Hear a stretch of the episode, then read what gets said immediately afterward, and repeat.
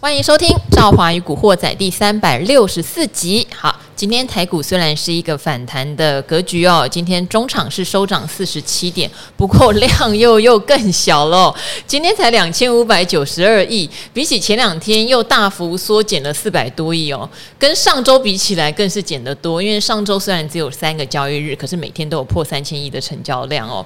嗯，大家这种观望的味道相当的浓哦。嗯哼，那。呃，我记得昨天在跟达人们聊的时候，哈，他们有提到说，这个五月有那个所谓的证券划拨存款的部分有创历史新高，嗯哼，总共三点二六兆，嗯哼，好，那进来的钱，如果假设在五月哈，不管是买 ETF 或者是买个股，如果选择没有太大的问题的话。其实这批散户应该是赚钱的，嗯哼，应该是赚钱的哈。好，今天大家听到这个嗯哼嗯哼，就知道是谁来啦。他跟盘市没有什么关系。哎呦，干嘛这样？干嘛这样？他跟盘市没有关系，有一个很大的好处。其实，因为他的观念和他的做法都非常的一致，好，所以今天我们要来发挥他的专长啦。嗯、其实有回档对他来说是愉快的，没有错，是愉快的。即使他常常把两万挂在嘴上，但是谁不想要买到比较便宜的价值型的投资或者是 ETF 呢？谁不想呢？哈、嗯，好，那今天请他来。即使没有看盘如他，他都说：“哎、欸，他最近闻到的氛围怪怪的。”好，啊、是没有错。今天来的是我们的 ETF 达人、存股教父古鱼。Hello，各位听众朋友，大家好，我是古鱼。好，你为什么觉得最近气氛怪怪的？你又没在看盘啊、呃？我们虽然没有在看盘啊，可是呢，我们会到呃各种的讨论区里边啊，嗯、然后去看一下他们最近呢、啊、都在呃讨论怎样的一些标的物。哦，讨论怎样的一个内容是，然后呢，去了解一下，就是说，诶，那像呃这些投资人的话呢，他目前关注的焦点会放在什么地方？焦点现在都在演艺圈啊。啊，当然了，焦点大部分都是在演艺圈，没有错啦。但是呢，我们发现呢，很多讨论区都有出现私交的一个现象，哦。对对，对不起，嗯、失焦嘛，哈，对，私交，哦、不是私交哈，啊，不是不是不是不是，哦，我刚才有点。失去焦距哦，失去焦距，失去焦点，不是私下交往，哦。哎，对对对对对对对。刚想古鱼去逛讨论区，难道是逛那些交友的吗？啊，没有没有没有，我们不会去逛那些讨论区哦。我们 主要是在看各种投资观点，目前的一个变化是往哪个方向走。怎么样失焦？因为你看哦，像我们之前，像在呃前一阵子啊，什么 AI 啦、军工啦。哦，重电啊，电力、啊，能源啊，什么氢能啊，这些题材啊，四处跑来跑去的时候啊，我们会发现啊，其实讨论区在讨论的焦点都是在围绕哦，在它整个上下游的一个供应链啊，哦，到底呢？诶，现在比如说讨论在 A 这个地方。那有没有一些，比如说像 B 啊、C 啊，比如说一些次供应链的部分啊，什么地方可能诶是没有被注意到了，但是有机会的，他们都他们就会在做一些比较激烈的讨论哦。然后呢，可能有些人就跑进去布局啦，就去秀对账单啦。你看我昨天跟你讲完，我今天就冲进去买了，表示呢我对于我的讲法非常有信心，干嘛干嘛的。但是呢，我最近有发现到哦，这些讨论都不见了，嗯，哦，然后。取而代之的讨论是什么？你知道吗？呃，我们要去哪里？呃，去呃做一些借贷的动作啦。哦，比如说可能前一波什么钱都砸进去了，然后呢，现在可能呢，哎、欸，呃，一些开杠杆啊，呃，想开杠杆啦，然后去哪里借钱的一些讨论啊，那或者是说呢，有一些找工作的讨论哦。啊？为什么？为什么会有找工作的讨论？是被裁员了，还是之前做股票顺了自己辞职，还是怎么样？诶，其实都有哦。有一些就是之前做股票做得很顺的时候啊，就跟就觉得跟老板感情不好嘛，然后就一气之下就冲动就 呃就离职了。然后在家做了一阵子之后，发现最近好像做不太起来，因为前阵子比较顺嘛。啊，然后这阵子的话呢，就做不太起来，就开始在讨论，就是说，诶，我的，呃，我的状况是怎样啊？大概呢，适合做哪些工作啊？然后希望在群组里面的话呢，可能大家有没有一些好的工作机会啦，可以帮他做一些介绍啦。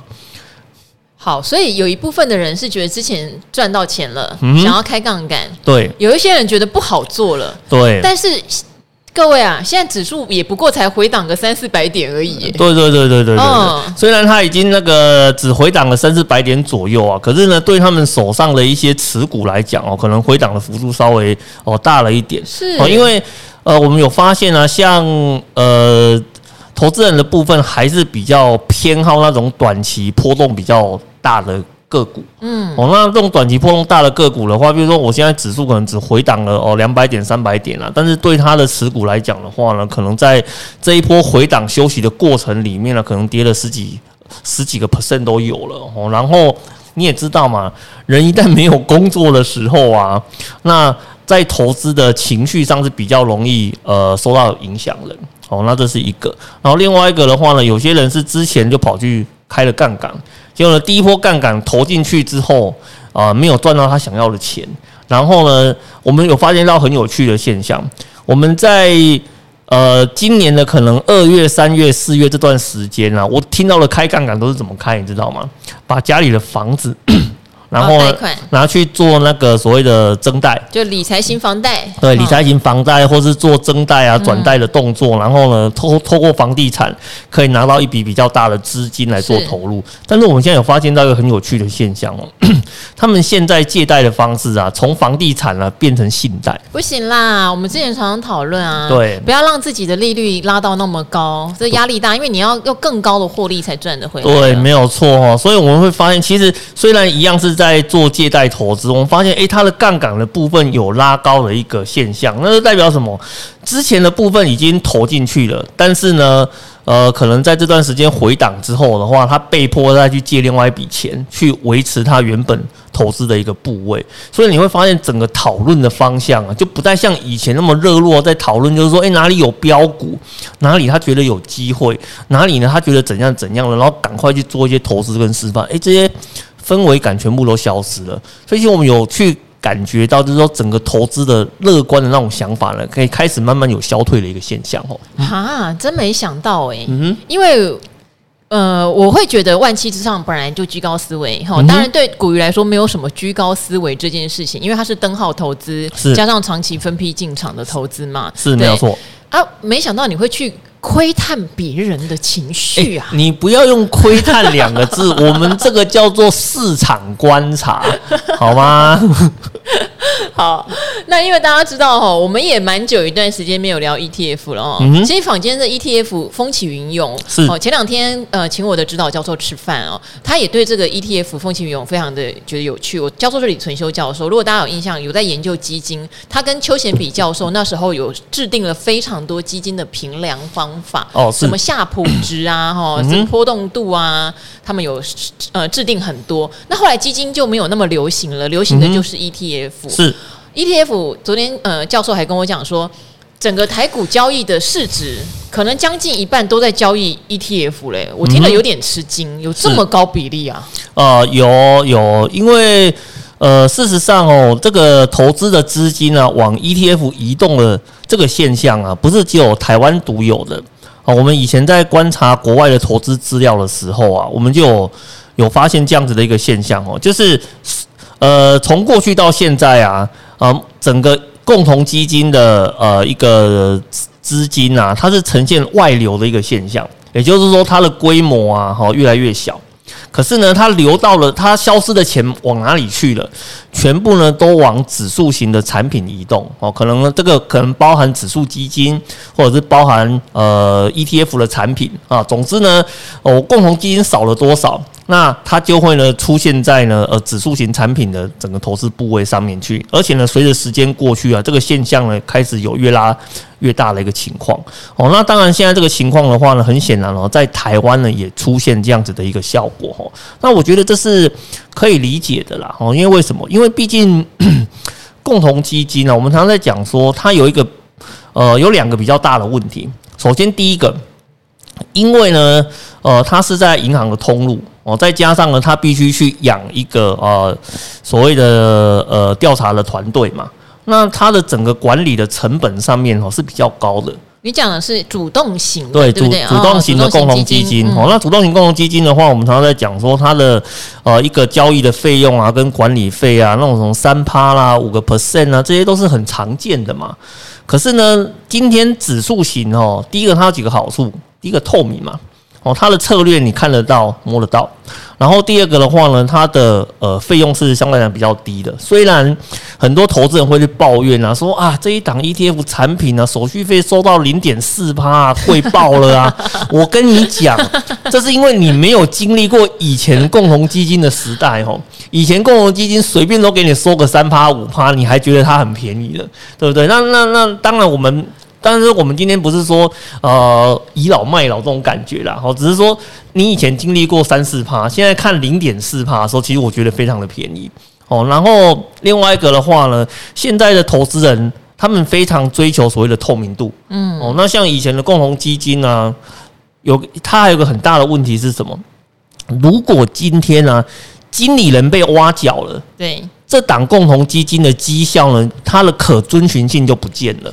好，这个牵涉到两个东西。第一个当然就他本来有他的选股逻辑，所以创造了那样的绩效，对不对？嗯、好，这其一。其二，就有人说，那接的人就延续啊。好，接的人通常会为了展现我有不一样的做法，所以会把他的股票砍的砍，杀的杀，换自己的，会有这样的问题哦。以前就遇过了。对，对，所以呢，像很多好的共同基金经理人啊，可能他现在在 A 公司表现的很好，然后呢拿了奖之后就被挖角了。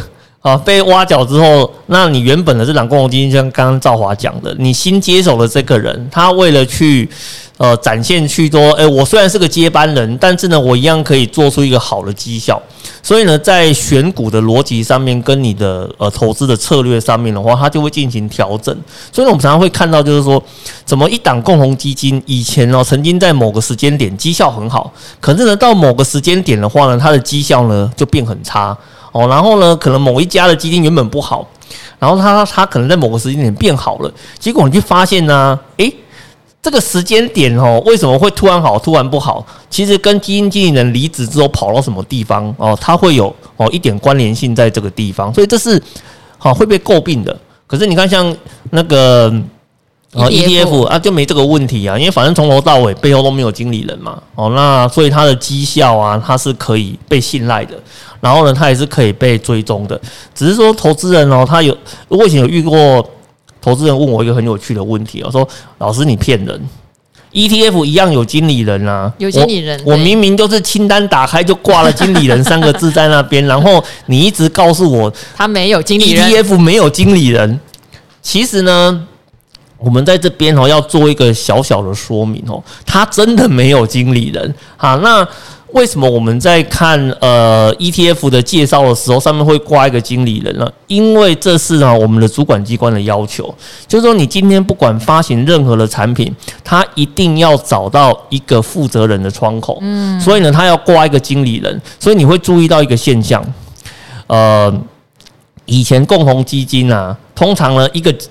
呃，基金经理人只负责一档产品。对，那现在的 ETF 啊，一个经理人会挂很多档的产品。没错，所以呢，其实他只是挂名而已。好吗？它是挂名的，好，那所以 ETF 它背后运转的策略的话呢，还是以它当初设计的那个逻逻辑在走。我跟经理人的关系就比较没有这么的直接哈。对，因为我这边一个小插曲啊，因为同学是某大外商投信的业务副总，然后他就有讲了一份论文的内容嘛，他就提到说 ETF 的基金经理人年薪大概三百万，就教授竟然当场就说 ETF 的经理人年薪不可能有三百万。然后后来，那当场也有投信的同学说，他如果很资深，嗯，有机会摸到这个边，但通常 ETF 也不会交给那些很厉害、很会选股、很资深的经理人来操作，嗯，他可能会挂比较比较菜的，或是就只是挂名在他的身上，他其实有别的任务，所以才领到这个钱。是是是，听起来怎么有点心酸。呢？啊，没有，因为他因为主要你挂 ETF 经理人的话，你能够呃做一些发挥的空间很小啦，主要还是在。行政业务上面比较多一点啊。嗯，好，那今天的话呢，古鱼就就有带来他的观察哈，就他有在看讨论区嘛，那他也有在看投信做什么，因为这一波 ETF 的风起云涌，我觉得是有两个面向啦，一个是投信有发现，散户朋友们慢慢慢慢，其实全世界都这样，你市场越成熟，嗯，法人操盘的比例本来就会拉高，是没有错。那台股虽然是叫浅跌型市场或者高波动市场，嗯，但也是慢慢。就成成熟了吗？也是几十年啦，啊，对不对？嗯、所以它也会往法人操盘的方向靠拢。没有错。那 ETF 从法人问津到金融海啸之后，其实大家就发现，哇，我自己会赔到倾家荡产呢。嗯、但是 ETF 是一箩筐的股票，我买 ETF，它终究会回来，或者我用一些策略，定期定额啊，逢低摊平啊什么的，它跟个股完全不一样。嗯、所以从金融海啸、欧债风暴之后，ETF 就开始越卖越多。嗯、那到这最近两三年，我觉得就厉害了，ETF 就各种主题啦。呃，看你喜欢电动车，就给你电动车；他看你喜欢元宇宙，就给你元宇宙；他看你喜欢马斯克射火箭，就给你太空。哎，对。他看你喜欢现在讲碳权，就给你低碳；他看你 ESG，就给你 ESG。没有错。喜欢股息，就给你高股息。没有错。聪明到，嗯，厉害到，我觉得每一家投信的行销都。跟你一样喜欢看讨论区啊！不要这么说，不要这么说，我们是在关心投资市场的脉动。好，那你觉得最近 ETF 流行什么？我们到底是要跟流行，还是我们就传统派这种市值全值型的买一买就好了？呃，我觉得啊，这个东西会跟投资人的嗯偏好有关系啦。哦，就是说，有些人他天生就是对于追踪题材这件事情反应是比较迟钝的。那像这种的话呢，哦，就是 早期的产品就很适合他，因为早期的产品设计的话呢，它的重点只有放在策略上面。哦，他不会去特别设计一些奇奇怪怪的主题，哦，来当成是他宣传的卖点。什么叫早期的产品？早期的吗？什么零零五零啊，零零五六啦，零零五一啦，这是零零五开头的哦哦，那这些都是属于非常早期的产品。它发行的时间大概是在二零零三年啊到二零零七年这这段时间发行的。那因为早期的产品，它其实呃在策略上是比较单纯的，就是我现在市场上有哪一些的指数哦，那我就是直接。把这个指数的逻辑做复制，哦，大概就是这个样子而已，哦，但是它不会加一些其他的题材进去。可是呢，如果是最近这两三年发行的产品啊，嗯、哦，这个花样就多了，哦，这花样就多了。花招多啦，哎，你不能说花招，这叫做跟上时代的脉动，哦，好不好？跟上时代的一个脉动，哦，好，因为你看哦，这个就跟我们买股票的习惯是有关系的，你知道吗？一档好的股票呢，它需要故事，故事对，真的，它有好的故事，它就能够卖出好的价格。然后先不要管说它本身有没有获利哦，有没有获利是像我们这种在做财报投资、在做财务分析的人，我们才关心的。我们先关心它的财务能力，才关心它的故事好不好听。可是呢，我们这种是一种很违背人性的投资方式，你知道吗？为什么？关心故事哦，你说只关心财报是违背人性的，当然呢，哦，谁会想要一天到晚看财报？对嘛，大家不喜欢，大家喜欢听故事嘛。当然喽，啊，是不是？那你看啊。如果呢，买个股大家都喜欢听故事，你买 ETF 你当然也喜欢听故事喽，因为你有一个好的故事，你才会觉得说我买到一个对的东西嘛。啊，它就只是被动式选股，也要有故事就对。当然要啦，不然你产品哪卖得动啊？是不是？所以你看现在的。产品的发展就很多元喽啊！现在 ESG 热门，我就推 ESG 产品。嗯，啊，现在电动车有题材，我就推电动车产品。那元宇宙呢很夯，那我就来个元宇宙。那之前马斯克呢说要打星链，我就给你来个太空卫星。你你只是在复述我刚刚的话嘛？呃，是没有错。好，我们要我们要跟投资人讲的是说，其实现在很多的题材啊，它其实呢就是把以前共同基金的那一套的做法。把它搬到 ETF 上面来，因为刚刚我赵华跟我们前面有提到了嘛，现在的共同基金它的发行规模事实上是萎缩的，然后呢资金都往共同都往呃 ETF 去走，那很简单啊，以前呢我怎么设计共同基金的产品？哦，那我就把共同基金的产品的那种行销的手法，对，搬到 ETF 上不就好了吗？对呀，像以前什么很多木报的什么绿能啊，嗯哼，对不对？这种的产品啊，什么金砖四国啦，金砖四国，哎呦，这好古老哦，BRIC 是不是？哎，对对对对对对对，你就把那一套放在共同基金上面，那不就很多元了吗？是不是？而而而且你看哦，再加上事实上现在的一 ETF 啊，都是用所谓的 Smart Beta 这样子的一个逻辑在做设计的。诶，那这样子我们就可以把很多的题材全部都包裹在一起，然后呢，我们就可以卖给投资人一个良好的故事。啊，那这样子我的产品就很好卖了嘛，好，对不对？但是刚刚有讲到哈，如果大家是比较跟不上题材或对题材无无兴趣的、无感的，传、嗯、统的其实也是够用的哈，对，是够用的。没有什么太花俏的招式，就是例如零零五零，就是台湾市值最大的五十档股票，嗯哼。那当然，零零五六有做一些改版啦，哈、嗯，从原本三十档容纳到五十档，让它的广泛性大一点，哈，降低波动。然后未来的话，是不是也加入像平准金的机制，嗯、对不对？还有选股的换股次数，是不是也有也有做一些调整？哦，有，他们都有调整的哈。其实。早期发的，它还是可以根据未来后来的潮流，慢慢的去做一些调整。对，好，这个是早期发的，但是我觉得早期发的有一个一般投资人，如果这几年加入股市，觉得压力比较大的，就是它累积上来的净值比较高，所以它的价格也会比较高。哈，大家要知道哦，ETF 其实它的市价是 follow 它持有那一箩筐股票的一个市值的状况。是，好，所以它累积的净值越多的时候，你会觉得，哎，为什么零零五零要卖到一百？百二十块啊，那有很多什么零零六二零八啊，还有像这个什么零零九二二，是不是？嗯，就不用那么多钱啊？是是是，哦，那那到底差在哪呢？嗯，它其实啊，完全呃都没有太大的一个差异性哦，因为主要的话呢，跟它发行的时间点。哦，那还有呢？它目前的整个呃成分股的规模是有关联性的。好，因为你看啊，像零零五零的话呢，它早期发行的时候，我印象好像三十七块还是四十块吧。哦，那你看，经过这么多年的呃一个累积之后呢，它才把它的净值呢累积到现在大概一百三十块左右的一个程度。哦，我们这边先帮听众朋友讲一个观念哦，我们买 ETF 啊，主要是买它的净值啦。嗯。哦，那你的净值随着时间越累积越高的话，那当然你买进的价格就会变得比较高一点。那你以最近这几年发行的新产品来讲哦，它哦都会把它的呃发行价格，也就是所谓的净值，然后就会定在所谓的呃大概。十五块左右的一个价格来做发行哦，那所以你会发现说，诶，我买旧的产品呢，你会觉得很贵，因为它已经累积一段时间了。那可是呢，我如果买新的产品的话呢，诶，它的净值呢就会呃比较便宜哈，因为才刚发行嘛，哈，净值比较低，所以呢就会让你有一种呃比较容易入手的感觉。哦，那当然我们这边，我们会去跟观众朋友呃听众朋友去提醒一件事情哈，这个啊 ETF 是这个样子的哈。我们的 focus 的重点还是在它的策略上面。如果今天这两档产品，哦，它的策略是一样的，但是一档呢是十年前发行的，一档呢是今年才发行的。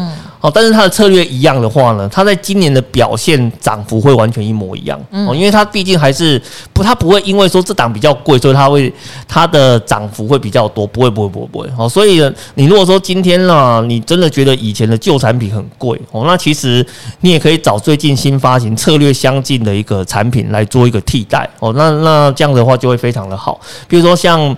刚刚赵我有讲到，比如说像是零零五零哦，二零零三年就发行的，然后现在已经累积到呃，以今天的收盘来讲的话，大概一百二十八、一百二十九左右。其实这个价格对很多的小资族来讲，哦，他今天进到市场，然后听到大家都跟你讲说，哦，那个零零五零好啊，零零五零棒啊，就进去打开一看，发现哇，一张要十二万、十三万了，他买不下手啊，那这时候怎么办？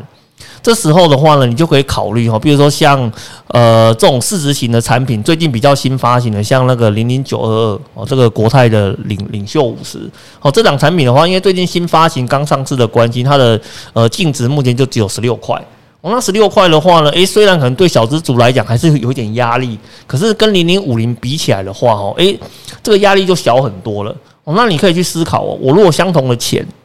我放在零零九二二，跟我放我跟放在零零五零相同的规模的钱放进去的话，其实你得到的报酬率的效果应该会是一样的，只是一个买到的是一张，一个买到的可能是零股。哦，大家通常都当然对零股的概念哦，我觉得以前到现在慢慢有一些改变了。以前的人真的很讨厌零股。哦，因为零股的话呢，代表它的权益上是有缺陷的。可是现在随着这种所谓的定期定额的呃，大家越来越能够接受了哦。然后呢，零股交易它可以在盘中交易之后，其实我发现很多人在做投资选择上面来讲的话，诶，真的很多人都开始选择用零股的方式来做交易了哦。所以呢，其实哦，就看投资人的一个想法了。你如果还是坚持一定要买整张的哦，那像这种新发行的哦，净值比较低的哦，你就可以考虑。哦，那你就说觉得说，我就是一定要选老牌的哦，但是价格贵无所谓，我用零股来投资哦，那我也可以选择用零股的方式啊来做一个投资，但是你最后得到的效果应该是很接近的，主要是他们的呃策略是很接近的，嗯。好，刚刚讲到零股哈，因为以前的零股要到盘后才能做撮合交易，嗯，所以那个价格就会很难拿捏。但现在盘中零股就可以交易了，这个是一个很好的制度哦。嗯，好，不过大家在如果真的有在交易零股，会发现一件事情啦，因为毕竟零股的交易量还是比起现股来说，有时候会比较少一点。哦，对，好，所以它有时候会跟现股有落差。嗯，例如说，在现股在涨。零股涨更多，哦，会有这个问题。现股涨到一百块，可能零股你要一百零二块才成交。哎，对。那卖的时候，假设股票在跌，你也觉得痛苦了。为什么？因为现在可能现股一百块，你零股是九十九块才卖得掉。好，有时候会有这样的现象，但无论如何，已经比之前的盘后交易在价格上或是成交的容易度上面进步很多。还有就是，券商有推很多的手续费优惠。对。像以前啊，我在写杂志的时候，还会写到说，哦，你单笔好像要交易到包一万多少钱，一万四百多，一万四千多还是？多少钱？你的，因为他那时候最低的手续费是一笔二十块钱啊，对，所以你要交易到这个量，你才不会有被亏到。现在没有哎、欸，现在我自己用的券商是零股交易就是一块钱，不知道几万以下就一块钱。啊，对，没有错，对啊，一块钱，那为什么不交易？哦，对啊，所以他现在就是在制度面上面的话做了蛮多的一个调整啦，哦，所以就可以让呃投资人在选择上面的话呢会更加的多元，而且你不要忘记还有一些券商啊，它是呢你只要开户交易，它就会送你交易金啊。有些什么送五百啊，有些什么送一千的，那你就可以用交易金的部分来折抵你的整个手续费的部分，其实也也是还蛮划算的啦。哦，所以像这个部分的话就，呃，如果听众朋友有兴趣的话，可以稍微去找找看哦。其实现在很多的券商都有推出这些呃相关的一个优惠活动哈。嗯，好，刚刚我们可能比较着重在市值型，当然我这边还是要。问一下哦，例如说我们在挑股票哈，同样都是高值利率股，同样都是绩优股好了。可是像你们看财报的人，有时候都会希望说，哦，我至少能够看到过去五年的一个记录。好，例如过去五年它都有财报很很很好的状况，然后也是按时配发股息，股息配发率很稳定，也都稳定填息巴拉巴拉的。但是新挂牌的 ETF 它只有回测绩效，它没有真正呈现给投资人。那你说老牌的虽然它的价格比较高，可是它过去。它的历史，它到底有没有完全贴近大盘？它到底除息后填息的状况怎么样？哈、嗯，都一目了然。是，例如零零五六曾经有没有发股息嘛？嗯、后来大家一阵干掉之后，他就改了嘛。啊，对，没有错。对，好，对他们有历史可以追寻，他们有一个所谓信用的建立。是，可是新发行的，我也不知道它这次除息后会怎么样，嗯、我也不知道它换股会换到什么东西，嗯、好像就会比较不确定。呃，其实呢，这个就是你买新发行产品上面，呃，你要去注意的一个问题啦。因为这个是没有办法的啊。哦，因为你看，像呃新的产品来讲的话呢，它在过去的话，你也只有回测资料可以去相信，就是说，哦，我这样子回测之后的结果可以拿到一个比较好的报酬。而且呢，这基本上呢，都会形形成新产品的一个非常重要的卖点。因为这很简单啦，如果我现在发行新的产品，结果呢，我回测的绩效呢，不能够比之前的产品做得还更好，那我发行这档产品要干嘛？哦，所以呢，回测这件事情它还是有一个必要性在的。然后第二个的话呢，你有透过回测哦，你才能够去预期它未来的一个表现哦，可能会长成什么样子。你今天也不能够说我发了一个产品，然后呢，我也不提供你回测的数据，我只告诉你说我的投资的理念是什么。我跟你讲，只有理念，投资人是不会买单的哦。他一定要看到，就是说，哦，我今天的这个理念落实到我的投资策略之后，我能不能够拿到更好的一个结果？所以呢，其实在这个部分就会形成，就是说，啊，你如果今天呢，你的资金是比较雄厚的，然后呢，你对于比较老牌的产品呢，呃，比较有信赖感的，那我们还是会跟你讲，那你就买那些老牌的产品，那个有三年、五年以上那个绩效可以呃遵循的哦，你可以呃去检验它这段时间以来，它到底有没有去 follow 到它的一个策略性。那至于新的，它的好处跟坏处很明显，就像刚刚赵华讲的，它的坏处就是它只有回撤绩效，它没有实际上到市场之后的一个状况哦，因为。这个部分哦，有很多的变数在，你知道吗？好，比如说我们，比如比如说，你看哦，你今天基金的规模一旦进到市场之后，哦，你的投资绩效就会随着有人买进啊，有人赎回啊，它就变成说，它可能在持股的部分要做一些进进出出的一个调整，这是一个。然后另外一个的话呢，比如说像呃配息率的部分，那你。配息率这个东西的话呢，有很多人就是很喜欢在除权息的前一天突然做买进的一个动作，那也这个也会造成说它的呃市值的规模突然呃一瞬间变动，然后呢造成它的配息可能会呃有不如预期的一个现象，所以后来才有所谓的平准金机制的一个导入嘛。所以我们常常在讲说啊，新的产品它是在一个理想的条件之下。哦，他去验证说他有这个绩效，可是呢，你实际上呢，哦，进入到市场之后，它有很多的干扰的因素在这个地方。可是呢，有个好处，便宜。哦，便宜就是它最大的一个优点，是它最大的一个好处。甚至说呢，它因为它是呃所谓的一个后发者的一个角色，所以它可以针对呢之前发行的一些产品很显而易见的问题，然后呢去做一个改进的动作。啊，比如说像啊，比如说像我们那个呃有提到的，好像呃假设说以市值型的产品来讲，哦，我们刚刚有提到像零零五零哦跟零零九二二，这个很显然了，零零九二二就是零零五零的改良版了，因为为什么？呃，零零五零的话呢，它的策略很简单，我市值前五十大，可是哦，那零零九二二它也是市值前五十大，可是呢，它加了一个小小的蛋书，嗯，哦，它。呃，他会呢，针对呢这间公司有没有在做低碳的转型，来决定呢，它会不会被筛选进去。这跟零零八五零是不是有点像？哦，零零八五零的话呢，它是针对有没有符合 ESG。对啊，因为你现在低碳或什么的，它就是一个 ESG 的概念啊。对，也等于是呃，大家可能都在发 SG。对，所以就干脆。我我我也讲一个低碳，其实它就是一个 ESG 的类概念。对对对对对，好像就是包围在这个范围内在。对，没有错，因为 ESG 呢，它是有环境的跟。呃，制度上面的一个不同的考量。那其实 ESG 的话呢，就是 focus 在环境的这一块哦，E 的这一块，你有没有去做到哦一个比较大幅度的一个改良？所以你看，像零零五零早期没有所谓的 ESG 的议题啊，所以呢，它在选股上面它就不会特别去做这方面的筛选。可是呢，那以零零九二二来讲的话呢，它是后发者，那他已经知道了。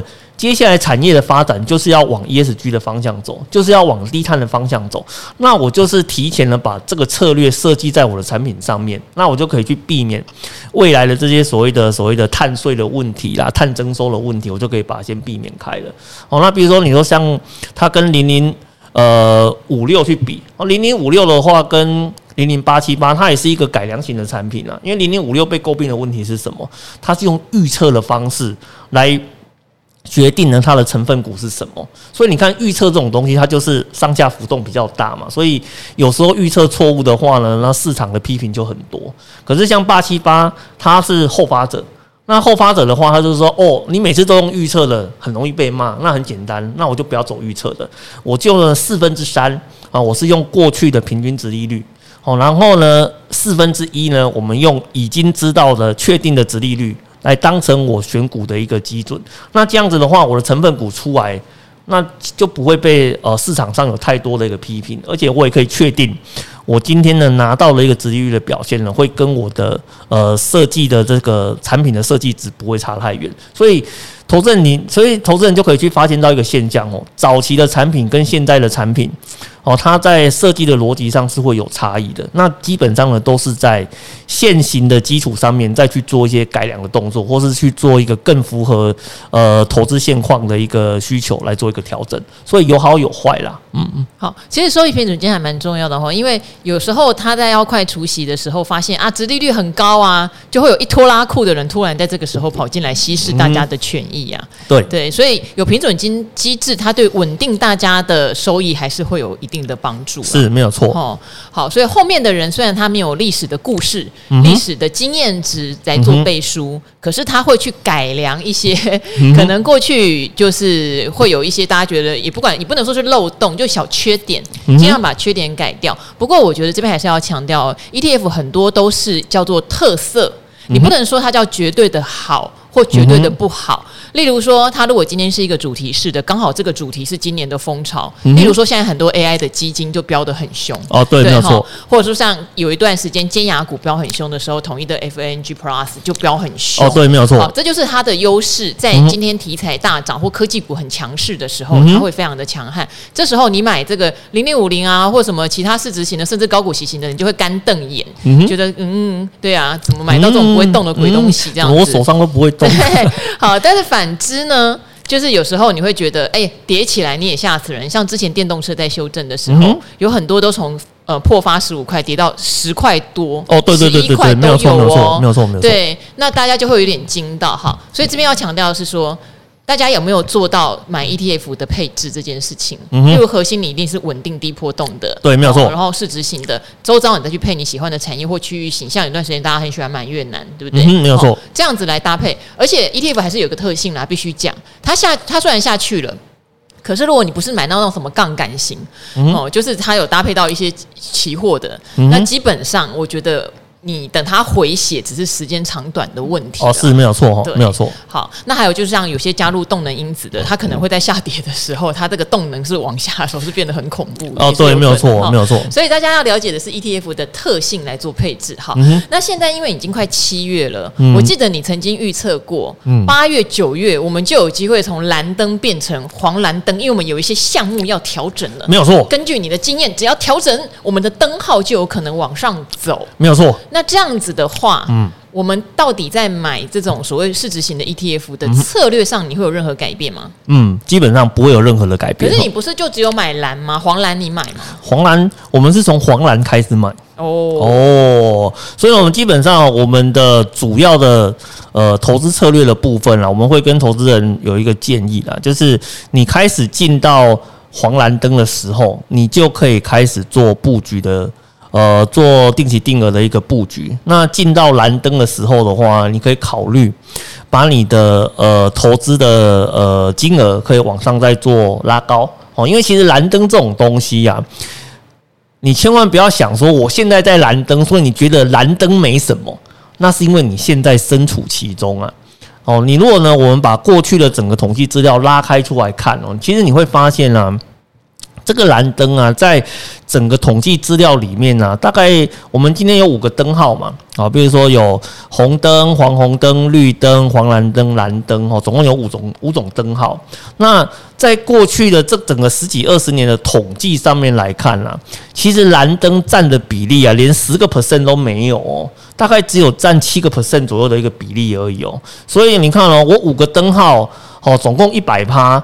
理论上的每个灯号应该至少占二十帕嘛，对不对？事实上是没有的。哦，像那个蓝灯的话呢，只占了其中的七个 percent 而已，所以它出现的几率事实上没有各位想象中这么高。所以有时候我们在讨论这个问题的时候，我们会讲说，其实你现在是幸运的，因为现在是在蓝灯。可是呢，你不会觉得你是幸运的，因为呢，你看到现在的指数是一万七，嗯，然后呢，你会听到很多人跟你讲说：“哎呀，一万七买股票啦，套牢套死你一辈子啊！”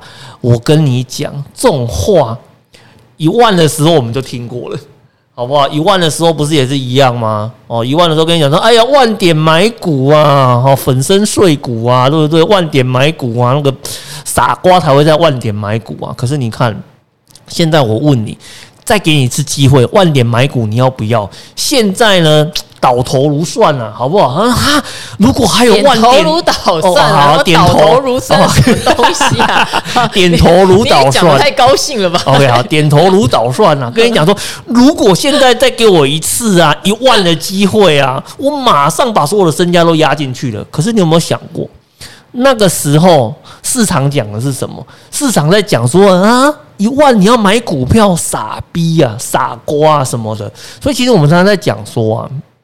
有时候，为什么你看指数来做投资不是这么可靠的原因是什么？因为指数的高低啊，它其实呢，呃，只是影响了你当下的一个情绪，而不是市场整体的一个现况。那灯号的话呢，才是市场整体的一个现况。所以我们常，其实我们常常在讲说，哦，为什么投资呢？我看灯号，因为灯号看的是整体市场，可是呢，指数的话呢，是你当下对市场的感觉。哦，你如果用感觉来做投资，我觉得这个是一个非常不可靠的一个事情。所以像刚刚赵华讲的，如果现在呢，呃，七月八月改版之后，有可能脱离蓝灯变成黄蓝灯，那我的投资策略有没有变？基本上没有变，因为呢，黄蓝灯跟蓝灯本来就是我主力啊继续投入加码的一个时间点。哦，除非。现在呢，已经从黄蓝灯脱离哦，现在变绿灯了哦。那我们就会跟人讲说，哦，那这样子之前已经累积了一个很大的一个部位了哦。那也许你在呃绿灯这一段的话，就自己想想看，你要不要做投资？如果不要的话，也无所谓哦。你也许可以在这个时间点的话呢，诶，看一看那个股票市场有没有比较好的一个机会哦。那你可以把资金往那个部分移动，就不需要呢再继续往那个呃呃这种所谓的大盘指指数型的这一块来做。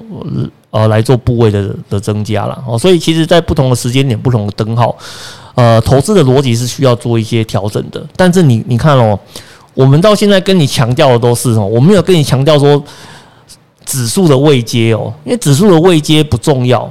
你我们以前我从现在我就跟赵华就讲一件事情，两万点的时候看一万七就是低点啊，不是就这样子吗？对不对？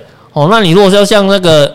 以前一万你觉得很高，现在你一万七看一万的时候，你巴不得你身家都往下做 all in，这个就是一个。你在不同时间点看指数的感觉会不一样，所以你看啊，我们不会跟你讨论指数现在在哪里，所以能不能投资没有，我们只看等号哦，这是呃投资朋友要注意的一个地方哦。嗯，好，其实我知道有很多的听众朋友哈的诉求就是投资其实很简单，我也蛮希望这个频道哈诉求的是投资其实很简单，不过因为天天开门嘛哈，哎对，天天开门，所以我会请各路达人来哦，不然天天都请古鱼，大家应该也会很烦吧？干嘛这样？干嘛这样？好，但是呢，如果是喜欢古鱼派的，我觉得他来有一个很好的效果。当然，第一是他对坊间现在像不管是 ETF 的商品或他们的投资逻辑，他是做了相当程度的研究哈。然后再来是总经面上面，他其实会实实时的 follow，也没有 follow 很难的。我还记得前两天哈，明翰经理来，我们提醒各位的是，大家心里面你要有自己的一把尺或是一个警钟。好，例如说对古鱼来说，这个警钟是如果变成黄蓝黄灯了。变成黄红灯了，嗯，对他来说，投资就不需要急躁了，嗯，可能反而要等获利了结的时刻。对，没有错，这是他观察的警钟，而且很简单，对不对？嗯，好，那对像明翰经理他说他会观察美国的失业率，假设美国失业率真的开始突然之间往上走了，嗯，他也会觉得这个对股市是一个很不利的现象，嗯，因为毕竟我们今年看景气讲了一整年，觉得好像很诡异，有没有，嗯？就是明明各厂都在裁员，嗯，然后明明那个很多需终端需求都没有复苏，嗯，可是失业率却很低，没有错，哦，这是一个很奇怪的现象。我看到古鱼想补充啊，没有，我们要补充啊，因为其实我们有看到一些制造业啦，跟那个进出口的一些数字啊。其实呢，像五月份它目前开出来的数字都还是衰退的哦。像那个制造业出口的部分呢，是连续九个月呈现下降的一个趋势哦。那你知道台湾的整个经济的命脉在哪里？就是出口啊，外销连九黑，对啊，外销连九黑，这是代表什么？我们的货根本做完之后都卖不掉啊，没人要啊。那可是呢，我们在呃失业率的部分跟股票市场的部分啊，却是非常异常的。好，比如说失业率的部分，昨天、昨天还是前天的新闻，我们讲说台湾失业率创新低嘛。嗯，他说，咦，奇怪了啊。不是那个东西都卖不掉，大厂都在裁员，怎么失业率还创新低呢？这肯定是有一些问题在的嘛，哦，对不对？然后呢，然后呢，所以呢，我们在看这个数字的时候啊，你就会觉得好像有点怪怪的嘛。比如说，你看像现在看股票的指数，大家都说经济不好，然后呢，甚至呢，我看最近啊，有个 GDP 的预测啊，从原本今年可能呃应该是可以保二，然后最近的说法的话呢，可能保不了二了，可能会变成一点七左右哦，就是它的整个 GDP 是往下修了，可是股票市场往上涨啊，就会让人产生一种。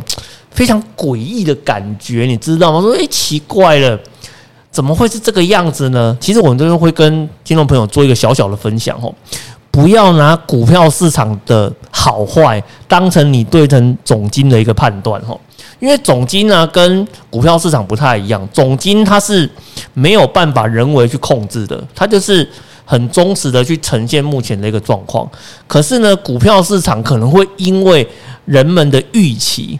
或是呢，短期突然有很大量的资金做涌入了关系，所以导致呢，它的股票市场有上涨的一个现象。其实我常常会觉得啊，会不会最近 ETF 发太多了，所以呢，导致呢台股的这个指数呢会变得这么强？因为你每一档新的产品募集之后，可能就是五十亿啊、一百亿的资金就进到市场里面去买股票。是的，而且这一些买股票啊，它有一个很大的特色是什么？你知道吗？全部都是买全值股。哦，全部都是买全值股，诶，那这样子就好玩了。每个月投信呢，可能都有。百亿的资金的规模进到市场里面买全值股啊，那当这样子，我的全值股当然就撑住就不动了嘛。但是其实呢，诶，也许你回过头来看一些中小型，呃中呃那个中小型股票的话，可能你看到就是另外一个故事了，就是变得很两极化啦。有的有题材的，对不对？沾到 AI 的啦，沾到储能的就飞天了。对，没有错。然后你可以看到有一挂电子股是完全躺在地上，原物料相关的完全完全没有波动。哎，对对对，没有错哈。所以在投资的过程里面呢，我们还是要。要跟观众朋友做一个提醒啊，就是说不要把指数当成你对景气好坏的一个判断哦。其实这样这个的看法不见得是正确的啦。嗯，好，那今天也很谢谢古鱼哈。古鱼的功能就是来安定大家哈，在这个定期定额存股也好啦，或者看灯号存股，或是买 ETF 的观念上面，一直来稳定军心，嗯一直来稳定军心。那如果您是喜欢古鱼这一派的话，偶尔他也需要出来说说话，让大家知道他的信念都还是一样，没有错，改变哈。因为股市是这样子的，当你进来学的时候，就像我之前跑财经一样，不是什么三天两夜就可以学会的，也不是三两个月可以学会，甚至三两年都有点。吃力，他需要一直耳提面命，重复从犯错中学习，慢慢建立起自己的素养。没有错，这是一个漫长的过程。没有错，好，好好在这个过程中，你会听到 A 讲的好像有道理，B 讲的好像也有道理。嗯，所以你要选择出一个自己最适合的方法。就像古鱼早期也会学技术线图哦，没有错，我们技术线图、筹码。那个权证我们都有 去学过哦。好，那今天哦就非常谢谢古鱼哦，我们的古惑仔时间差不多到了啊，嗯、那就跟我们的朋友们说拜拜喽，拜拜，拜拜。